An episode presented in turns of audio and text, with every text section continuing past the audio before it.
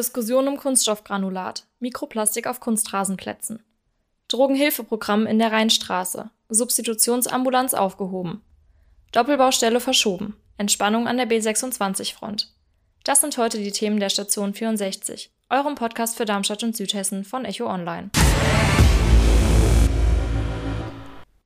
Und damit hallo Südhessen und herzlich willkommen zur 47. Folge der Station 64. Mein Name ist Anka, heute ist Freitag und es ist immer noch heiß, aber nicht zu heiß zum Nachrichtenhören. Da müssen wir jetzt gemeinsam durch. Um genau zu sein, war es noch nie so heiß in Deutschland wie gestern. In einigen Orten wurden gestern Höchstwerte erreicht. Im niedersächsischen Lingen zum Beispiel, dort waren es 42,6 Grad. Und das ist der höchste Wert, der seit Beginn der Wetteraufzeichnungen jemals gemessen wurde. Der hessische Hitzerekord wurde auch geknackt, und zwar mit 40,1 Grad in Bad Nauheim. Ja, bei dieser Hitze werden nicht nur die Straßen heiß, sondern auch die Sportplätze, vor allem aber die mit Kunstrasen. Und um die wird gerade heftig diskutiert. Dass Kunststoffgranulat auf Kunstrasenplätzen verboten werden könnte, hat bei den Darmstädter Sportvereinen für Aufregung gesorgt. Grund dafür ist die öffentliche Diskussion bezüglich aktueller Planungs-, Antrags- und Genehmigungsverfahren von Kunststoffrasenplätzen und das Verbot von Kunststoffgranulat, was etwa 2021 in Kraft treten könnte. Bei der Debatte geht es um das Einstreumaterial, das sogenannte Infill. In Deutschland sind drei Varianten gebräuchlich: Sand, Korkgranulat und Kunststoffgranulat. Und dieses Kunststoffgranulat ist quasi Mikroplastik und das wird am häufigsten verwendet. Ralf Rainer Klatt vom Sportamt Darmstadt, der als Vizepräsident Sportentwicklung beim Landessportbund die Diskussion auch auf Landesebene verfolgt, warnt vor Panikmache. Eigentlich ist eine wirkliche Aufregung nicht festzustellen. Ob und wie viele Sportplätze in Darmstadt überhaupt betroffen wären, wird sich erst klären, wenn von Seiten auch der Verantwortlichen in der EU-Kommission bzw. den untersuchenden Organisationen geklärt wird, um welches Granulat es sich tatsächlich handelt. Auch aus Sicht des Bundesumweltministeriums komme die Warnung von dem möglichen Aus für Kunstrasenplätze zu früh. Denn ob die EU-Kommission ein Verbot von Plastikeinstreumaterial vorschlagen wird, stehe noch lang nicht fest. Eine solche Regelung könnte ein Nutzungsverbot für die Vereine und enorm hohe Kosten für Umbauarbeiten bedeuten. Aber was heißt das jetzt konkret für die Darmstädter Sportvereine? Müssen die sich jetzt Sorgen machen? Das habe ich Ralf Reiner Klatt gefragt. Sorgen müssen sich aus meiner Sicht die Vereine aktuell keine machen. Das heißt nicht, dass es selbstverständlich für alle Sportvereine gilt, sich über ökologische Rahmenbedingungen im Bereich des Sportstättenbaus mehr Gedanken zu machen, als das bislang der Fall ist.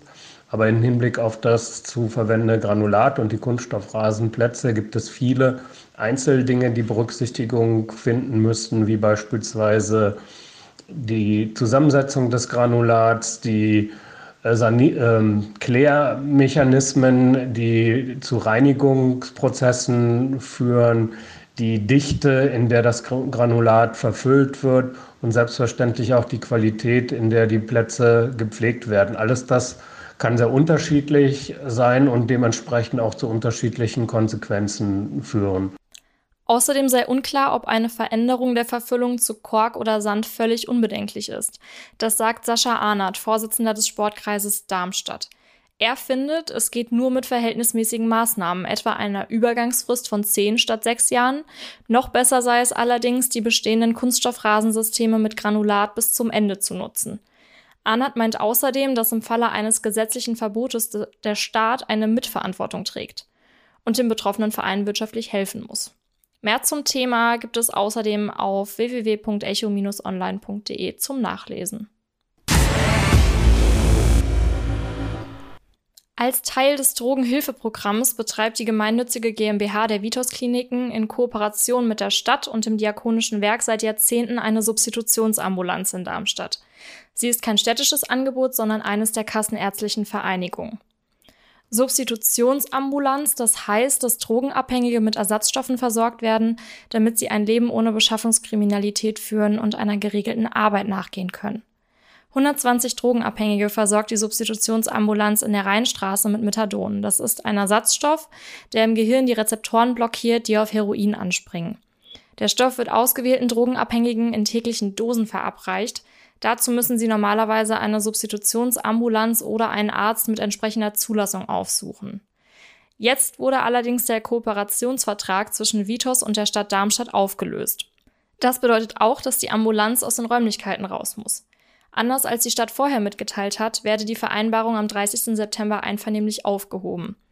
Eigentlich galt für die Kündigung des Vertrags aber eine Übergangsfrist von drei Jahren. Perspektivisch soll das Angebot zukünftig ans Elisabethenstift mit seiner Psychiatrie angegliedert werden und die beiden Gebäude der Drogenhilfeeinrichtung in der Bismarckstraße, wo früher die Substitutionsambulanz untergebracht war, sind marode und sollen teilweise saniert werden. Fürs Erste soll also die Ambulanz übergangsweise von einem niedergelassenen Arzt übernommen werden. Derzeit gibt es in Darmstadt allerdings keinen mit entsprechender Zulassung.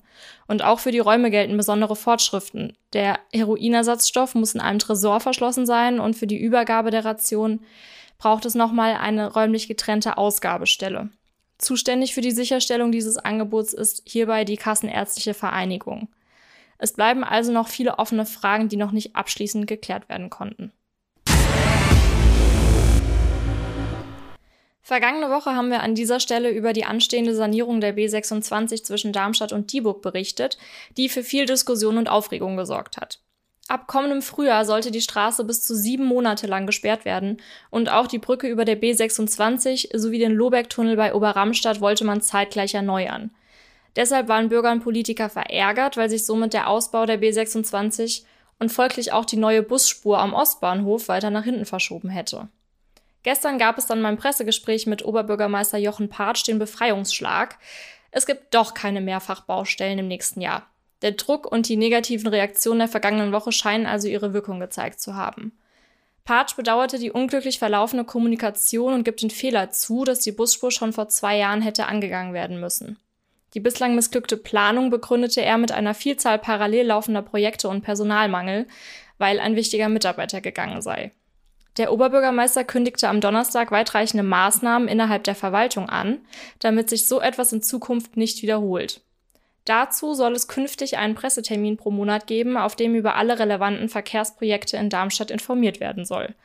Außerdem möchte Patsch einen Koordinator für den Dialog mit dem Landkreis einstellen, der sich insbesondere um die Themen kümmern wird, die für Pendler wichtig sind. Fest steht, die Sanierung der Trugwände und der Bau der neuen Busspur soll erst ab 2022 oder 2023 gebündelt über die Bühne gehen. Und das in weniger als sieben Monaten. Um so lange die Sicherheit des Trugbauwerks gewährleisten zu können, soll es voraussichtlich in den Sommerferien 2020 provisorisch ertüchtigt werden. Das soll dann allerdings nicht länger als sechs Wochen dauern. Wann auch immer die B26 dann tatsächlich gesperrt wird, die Umleitung soll in jedem Fall über die Erbacher Straße erfolgen. Die soll dafür wieder in Schuss gebracht werden. Laut Patsch soll eine Vorlage mit Details in vier bis sechs Wochen dem Magistrat zugehen. Auf www.echo-online.de findet ihr alle wichtigen Infos im Überblick und einen Kommentar zum Thema vom Echo-Chefredakteur Lars Hennemann. Und das war's auch schon wieder für diese Woche von der Station 64. Am Wochenende ist endlich etwas Abkühlung in Sicht. Es soll sogar ein bisschen Regen geben. Wie immer gilt, wenn ihr Anregungen, konstruktive Kritik oder Themenwünsche habt, dann schreibt uns gerne eine Mail an eol-kontakt.vrm.de.